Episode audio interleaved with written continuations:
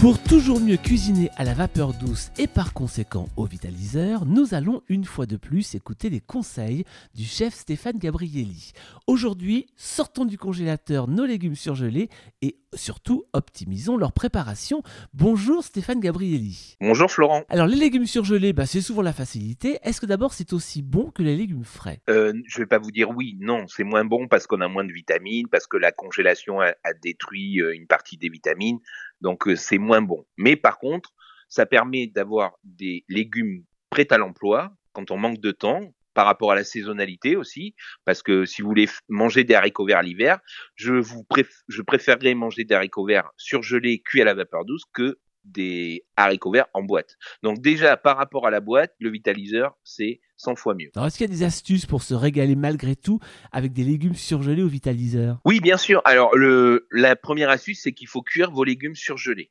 C'est-à-dire que il faut vraiment pas les décongeler, il faut vraiment passer de votre euh, poche de légumes congelés à la cuisson à la vapeur. Directement. Voilà, ça c'est un avantage parce que si vous n'avez pas le temps, bah, vous arrivez, vous prenez une poche de haricots verts surgelés et vous le mettez en cuisson. L'autre chose aussi, c'est qu'il faut éviter de faire 5-6 couches de légumes surgelés. C'est-à-dire que quand vous cuisez, mettez sur 2-3 couches pour qu'on ait une cuisson qui soit aussi rapide, parce que là, on va avoir quelque chose à cœur qui va être à moins 18 degrés, le temps de le remonter en température et de le cuire.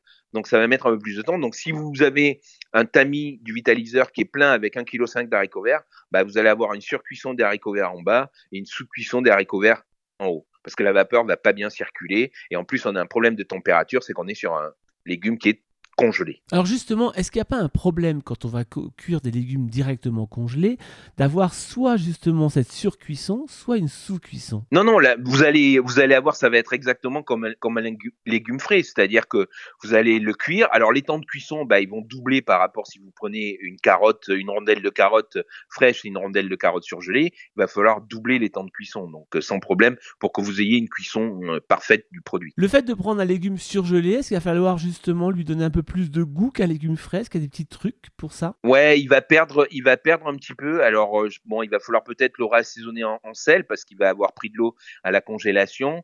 Donc voilà, c'est des choses qui vont différer, mais ne vous privez pas surtout de légumes en plein hiver. Déjà, si vous n'avez pas de, de fournisseurs ou de marchés locaux à proximité, il faut manger des légumes. C'est vraiment très important. Donc, euh, vaut mieux un bon légume congelé qu'une euh, boîte de légumes. Ok, donc on va pouvoir sortir malgré tout nos légumes du congélateur et directement sur le tamis.